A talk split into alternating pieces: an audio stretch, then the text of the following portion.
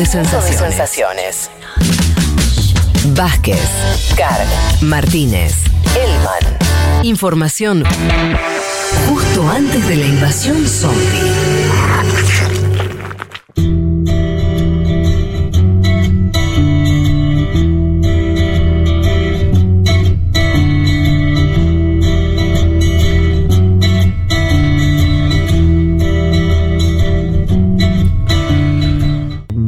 Vámonos a, al tema especial que hoy nos trae Leticia Martínez, que tiene que ver con la política del hijo único de China. Yo leo acá, mira, 30 de abril del 2021, o sea, poquito, hace unos días, China desactiva sospechas y dice que su población sigue creciendo, justamente porque, claro, se estuvo hablando en los últimos días de esta cuestión de que em, de China había envejecido su población y que eso marcaba una serie de problemas de acá en más para la demografía china.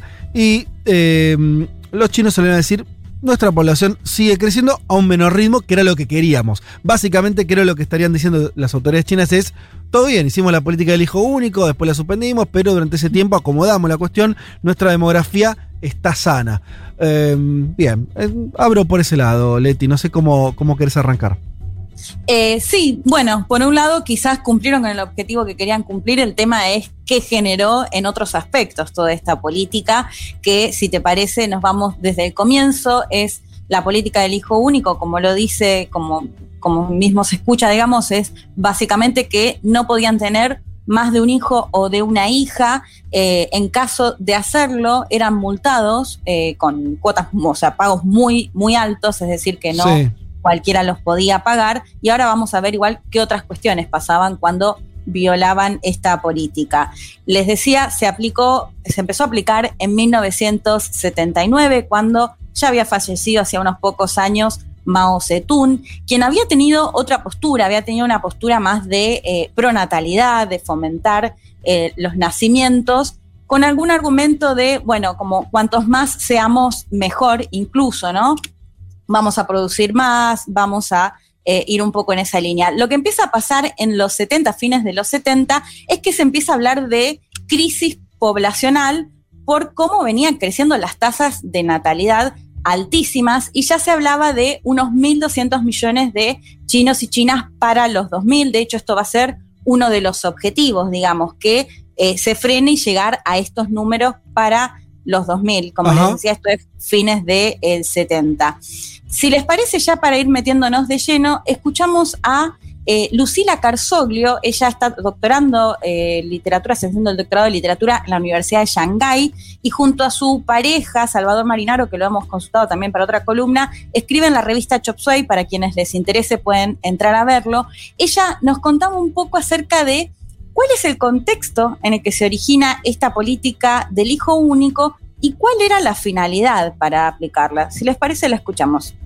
Durante los 50 y los 60, Mao había tenido políticas pronatalistas. Todas estas ideas de Mao en algún punto habían llevado a, China al límite del colapso, no solo de salud, sino de alimentación, incluso de trabajo. En este sentido, 1979 es una fecha muy especial o muy paradigmática porque es en los 80 cuando las políticas de reforma y apertura empiezan a posibilitar el crecimiento económico de China. La política del hijo único en este sentido posibilita no solo la, eh, controlar la población, sino también mejorar las condiciones de vida. Y con esto eh, lo que trae aparejado es el crecimiento, o sea, controlar el crecimiento de las ciudades, las migraciones internas o incluso el desarrollo de las familias. A medida que se vaya teniendo a los hijos, va a haber cuatro abuelos y dos padres para alimentar, cuidar y educar a un solo niño. De hecho, hoy en día muchos de estos chicos eh, o chicas se los denomina pequeños emperadores. Me encantó lo de pequeños emperadores. Sí, y sí, porque imagínate que es toda una familia para un nene o una nena, ¿no? No me lo tengo de imaginar. Em, em, empiezo a hacer mi vida hace, hace, dos años. Y no creo que cambie, ¿eh? O sea, mi propia política es la del hijo único también. Así que. Bueno, pero incluso, Fede, vos tenés hermanos. Pensá cuando ya ni siquiera tenés hermanos que puedan tener sobrinos, ¿se entiende? O sea, unos abuelos destinados a un solo nieto o nieta. Sí, entiendo. Eh, esto, de pequeño emperador Y bueno, como les decía, se empezaba a hablar de la crisis poblacional, de que iba a haber más hambruna o hambruna, de que esto iba a generar todo un conflicto. Se empieza a la par de que se implementa esta política con una propaganda importantísima. De hecho, aún hoy se pueden ver eh, los murales o incluso veía en los documentales hasta las cajitas de cigarrillos que venían con esta típica imagen de la pareja y un solo hijo o mm. mucho más la madre con un solo hijo. Se va a empezar a hablar de la necesidad que tienen los chinos y chinas de eh, controlar la natalidad justamente para evitar todas estas cuestiones de catástrofe que eh, se planteaban. Acá me imagino lo, complicado que debe ser para una sociedad que ya era recontra masiva eh, cuando implementa la política que tenían 800 millones, algo así. Sí, o sea, lograr ese cambio cultural. También vos podés ir, apelaron a, a, eso de que le cobraban una, un impuesto, cosas represivas, pero así todo tienen que convencer a 800 millones de personas que tengan un hijo. O sea, la verdad que es un cambio zarpado. Sí.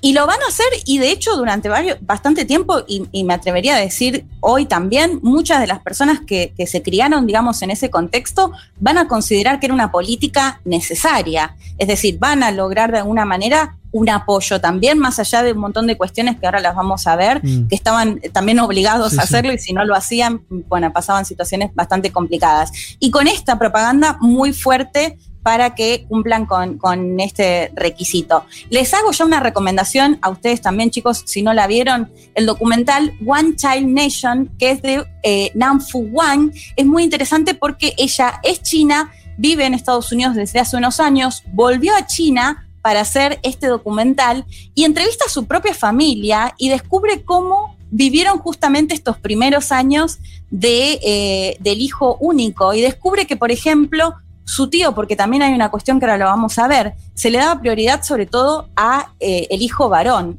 Por, bueno, si era una cuestión rural, porque se consideraba que el hombre iba a poder ayudar más en los trabajos rurales que la mujer, por una cuestión también muy, muy patriarcal, muy machista, por supuesto, de considerar que el hecho de tener un hijo varón significaba que la familia seguía eh, digamos, con la sucesión. En cambio, con una hija está un poco la idea de que la hija se va, se casa con otra familia, digamos, como que se pierde un poco. Entonces, lo que empieza a generarse es, bueno, por un lado, por parte del gobierno, que se realizaban abortos eh, forzosos, forzados, infanticidios, se va a considerar que esto se da en millones. De hecho, en este documental entrevista esta chica, Nam Fu Wang, como les decía, a una ginecóloga que cuenta que cree que participó en más de 60.000 abortos forzados. Mm. Eh, y, incluso ella misma lo dice, asesinatos, ¿no? O sea, en este caso de los infanticidios, gente que, porque si, les llegaban a cobrar estas multas, gente que cuando llegaban y descubrían que tenían más de un hijo, les destrozaban las casas, esto lo contaban eh, ellos mismos, lo contaban funcionarios que habían sido parte de toda esta, esta situación. Como les decía, eh, esta misma, esta chica que hace el documental, eh, se, se termina enterando que su propio tío, por ejemplo, tuvo una hija, su primera hija fue mujer, y su madre, es decir, la abuela, le dijo que la abandone directamente. Y él contaba cómo la pusieron en una canasta, la llevaron a un mercado, nadie eh, tomó esa beba y la beba se termina muriendo a los dos días. O sea, realmente una situación que, como les decía, generaba un montón de otras eh, situaciones en las que nadie se quería hacer cargo si, si de repente eh, tenía un hijo de más por estos temores que, que les contaba. Todo esto además también va a generar que a partir del 92 estos bebés, que sobre todo cuando eran encontrados en, la, en las calles eran llevados a orfanatos, los van a poder adoptar desde el exterior. Y esto va a generar a su vez también toda una red de tráfico de bebés, ¿no? Porque por ahí al principio quizás realmente alguien lo hacía porque encontraba un bebé o en, la calle y lo llevaba a un orfanato, pero todo esto después va a generar una, red de venta de eh, bebés. Si les parece, escuchamos ahora a Lucila Carsoglio porque ella nos contaba a quiénes estaba dirigida, o sea, porque si bien estaba dirigida a casi toda la población, no estaba toda la población bajo esta ley.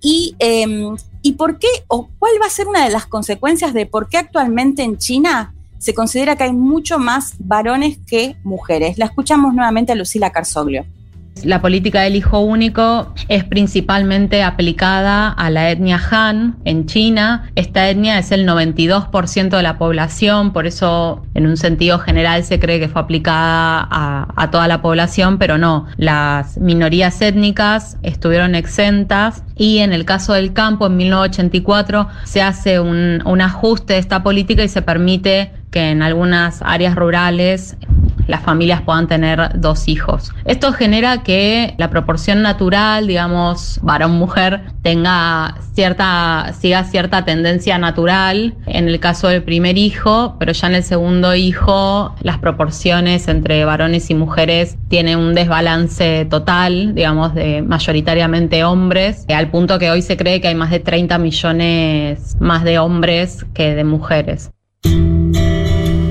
Ok, esto tiene que ver con que, pues, ahí no profundizaste, Leti, pero, pero supongo que eh, es obvio esto, pero la política de hijo único va de la mano de políticas eh, de, eh, anticonceptivas muy fuertes, de libertad de, abortar, me imagino que eso es, funcionaba así. Sí, de la posibilidad de ponerse un DIU, sí, totalmente. esto, esto para, para, más allá de, la. Obviamente, cuando haces una política así en un país como China, obviamente que vas a tener una serie de, problemas y dramas familiares, por todo eso que contabas vos, pero también a nivel estatal me imagino que eso había. Eh, si una mujer quedaba embarazada, podía realizarse un aborto sin mayores problemas en un hospital. Sí, eso totalmente. Y lo que te iba a preguntar es, esto me lo estoy imaginando, que es. Eh, la diferencia entre mujeres y varones tiene que ver con que esa mujer que, eh, que quedaba embarazada eh, sabía, podía hacer el sexo y entonces por eso abortaban si el sexo era femenino o estoy delirando? No, ah. no, no. De hecho entiendo que no sabían hasta, ah. que, que tenían a sus bebés. No, lo que, lo que plantea Lucila es que por una cuestión natural que se da de proporción de hombres y mujeres, lo que pasaba acá es que al, al limitarlo a uno, eso se desbalancea. Eso por un lado. Y por otro, lo que, lo que les contaba, que cuando, muchas veces cuando tenían hijas mujeres, las, las, las o sea, las regalaban, ¿no? Mm. Se, no querían tener una hija mujer y esto contaban los propios protagonistas que decían, sí, llevé a mi hija en una canasta y la regalé, la dejé en el mercado donde se acostumbraba a llevar bebés eh, y bueno, y esto genera que actualmente se considere que hay 30 millones de varones más que de mujeres, como lo contaba eh, Lucila. Lo que vos decías, eh, Fede, sí, por supuesto, la mujer que quería eh, practicar un aborto lo podía hacer. La situación es que también había un montón de miles, incluso de millones, que eran forzadas a hacerlo, igual que las esterilizaciones, ¿no? Algo que también incluso vamos a ver acá en Perú, que, me acuerdo cuando Fujimori lo plantea, lo plantea un poco en este, en este contexto de China, ¿no? Que también se, se supo que un montón de mujeres indígenas que por ahí no sabían hablar español, las llevaban engañadas y les practicaban las esterilizaban sin su consentimiento. Bueno, todo esto va a ser una característica del hijo único para todas aquellas personas que por ahí no lo querían eh, hacer. Otro rasgo tenía que ver con, si bien se aplicaba a la etnia Han, que es mayoritariamente, casi un poco más del 90% de eh, los chinos y las chinas, en algunos lugares, sobre todo más alejados, más en el campo, se permitía tener dos hermanos. De hecho, el caso este que les contaba el documental, ella dice que ella tuvo un hermano y sentía una cuestión cultural tan fuerte que cuando iba a la escuela, por ejemplo, se avergonzaba por decir que tenía un hermano. O sea, que estaba mal, mal visto y muy instalada esta idea de, eh, de tener más de un hijo. De hecho, otra cuestión que también va a contribuir mucho en esto es que los funcionarios de eh, lo que formaban la planificación familiar, que eran quienes justamente se encargaban de ir a controlar estas situaciones, eran premiados de acuerdo a si no tenían eh, natalidad prácticamente o cómo se había disminuido la natalidad en los distintos lugares, ya puede ser un, pueblo, una ciudad, incluso una fábrica, eran premiados si lograban hacer eso. Entonces en esos términos es que se planteaban que justamente eran también quienes por ahí llevaban eh, eh, o denunciaban a las mujeres que querían esconder un hijo o una hija. Otra de las cuestiones que me pareció como un fenómeno interesante que surge dentro de esto del hijo único y después contamos cuál fue por ahí eh, la, consecuencia en cuanto a los números de lo que había sido el objetivo de aplicar la política del hijo único, escuchamos nuevamente, y ya el último audio, de Lucila Carzoglio, que nos contaba que eh, este fenómeno que se conoce como mujeres sobrantes, no sé si alguna vez lo escucharon, pero es un término que se utiliza mucho incluso en los medios de comunicación de China para hablar de aquellas mujeres que, eh, que no están casadas y que está mal, visto. Eh, si les parece, la escuchamos a, Lucila Carzoglio, que ella lo linkeaba justamente con esta planificación familiar de la mano del hijo único. La escuchamos mal llamadas mujeres sobrantes. Este es un término que se utiliza en medios, en la calle e incluso medios gubernamentales para denominar a las mujeres mayores de 27 años, solteras y con altos niveles educativos. Este es un ejemplo clarísimo del machismo estructural, pero también de las políticas del hijo único y de la modernidad china y de su crecimiento acelerado. La mayoría de los hombres por las políticas del hijo único provienen de ámbitos rurales, mientras que muchas de estas mujeres han nacido en ámbitos urbanos, han tenido acceso a educación y en muchos casos tienen puestos y salarios súper competitivos. Hay que tener en cuenta que la diferencia entre el campo y la ciudad en China sigue siendo muy alta por ende, son dos universos que prácticamente no se cruzan. Sin embargo, a las mujeres sobrantes se las estigmatiza como que son muy exquisitas o muy quisquillosas. Em, bien, eh, lo que no termino de... A ver, te, hago esta pregunta, no sé si lo pensaste como problema, que es em, esta política de hijo único era un punto para la eh, liberación de la mujer, por decirlo así medio pomposamente, eh, fue una ayuda o no. Digo, me imagino que me imagino que habrá facilitado la incorporación de las mujeres a, digo, no lo mismo, eh, suponiendo la sociedad esta, tradicional, patriarcal, mediados de los 80 en China, si una mujer tenía cuatro hijos, tenía una serie de posibilidades a la hora de estudiar y trabajar, si tenía un solo pibe, le mejoraba. Va, esto es una, no sé. Bueno, ese es un argumento que se daba. como plantear, bueno, si vas a, criar a un solo hijo en lugar de criar tres o cuatro, vas a tener más tiempo para hacer otras cosas, vas a tener más plata. El tema es que no pase por la decisión de la mujer, en definitiva. De hecho, esta documentalista china lo planteaba, bueno, en mi país natal. Eh, me dicen que tengo que abortar en Estados Unidos, bueno, en, el caso de algunos lugares no me dejan abortar, en definitiva ambos deciden eh, por mi cuerpo, ¿no? Planteándolo en que había miles, incluso millones de situaciones en que las mujeres eran forzadas, es decir, no podían decidir si querían o no tener un hijo. No, no, está claro que era una política, claro, sí, sí. Era una política pública. Sí. Sí, entonces es muy difícil, digamos, ¿no? Había por ahí sobre todo quizás una cuestión más de crítica moral desde el exterior, si se quiere, pero me parece que todas estas situaciones que se generaban en torno a todo esto, de hecho en este documental que les recomendaba, hay un fotógrafo que se empieza a meter mucho en el tema porque está sacando una foto en un basural y de pronto descubre un bebé muerto.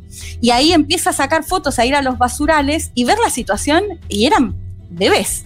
Eh, digo, una situación realmente mm, mm, súper angustiante eh, para todas estas mujeres que, si querían tener más de un hijo o si la situación se había dado de que quieran tener más de un hijo, eran eh, llevadas a estas situaciones, bueno, ni hablar ya directamente de lo que se considera infanticidio. Como decíamos, esta política del hijo único se va a aplicar hasta el 2015, porque ahí se empieza a ver que, esto, que se había reducido notablemente la cantidad de casos de, de nacimientos, digamos, de hecho se calcula que en estos casi 40 años que aplicaron la ley del hijo único, se evitaron, eh, se evitó 400 millones de nacimientos. Ah, la pelota. O sea, la demografía china hubiera subido. ¿Eso significa? Muchísimo. están, casi, están a 1.400 actualmente. Sería, Ellos calculaban 1800. Ah. Sí. Ah, bueno, un cambio, de, una, ahora que sabemos esto, un aplanamiento de la curva zarpado. Totalmente. De hecho, a tal punto que ahora lo que les empieza a pasar es que tienen una población muy envejecida y gente joven con encima esto que nos contaba también Lucila, ¿no? En los 80, eh, con un crecimiento económico muy fuerte de China, lo que empieza a pasar es que hay poca población joven en edad de trabajar con posibilidades de hacerlo en cuanto a la población sobre todo más eh, envejecida.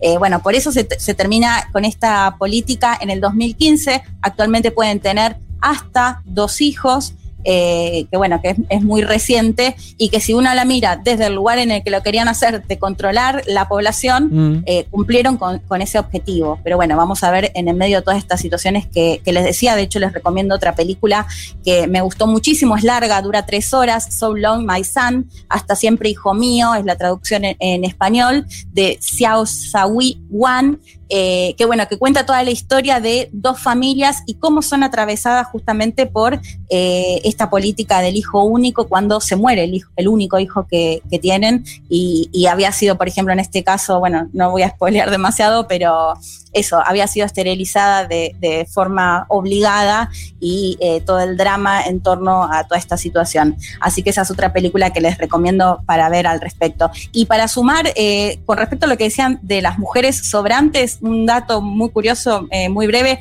que me contaba Lucila también, que de hecho publicó un par de notas con el en Clarín, en la revista Viva, de el Tinder chino, porque lo que pasa con estas mujeres que no se casan y que está mal visto es que los padres y las madres de estos chicos van a parques con paraguas y eh, una hojita con los detalles, eh, descripciones físicas, edad, estudios de sus hijos o hijas para conseguirles pareja.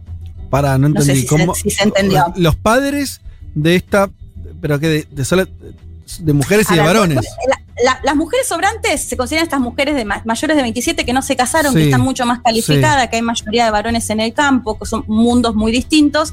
Y lo que termina pasando es que padres y madres se reúnen en plazas lo ponen frente a un paraguas, ponen una hojita con los detalles de una foto de su hijo o hija no sé, por ejemplo, Fede Vázquez, tanta edad, estudió tal cosa, hizo tal cosa, y así se encuentran con otros padres y madres. Y arreglan entre ellos. Bien, mira vos. Claro, o sea, no es que se arregla casamiento como se hacía antes, que está prohibido, pero encuentra, es lugar para una cita de sus hijos y sus hijas y un posible casamiento. Bueno, esto se enmarca en lo que tiene que ver claramente con la planificación eh, familiar y esta cuestión de que si no estás casado o casada está mal visto. Bueno, interesante la, cuestión, veremos qué, ocurre. Yo no, sabía también que ahora seguía habiendo una limitación, pero en dos, me decís. En dos, sí. Desde 2015, dos hijos. Ok, bien. Bueno. Y, les recomiendo un montonazo este, este el documental que les decía, One, Child Nation, y em, Hasta Siempre Hijo Mío, que es la película, se los recontra recomiendo para este domingo, es un buen plan. Perfecto, hasta aquí entonces la columna de Leticia Martínez. Vázquez, Carg, Elman, Martínez. Seamos conscientes de nuestra posición en la División Internacional del Trabajo. Lo demás, lo demás, no importa nada. Nada. Un mundo de sensaciones.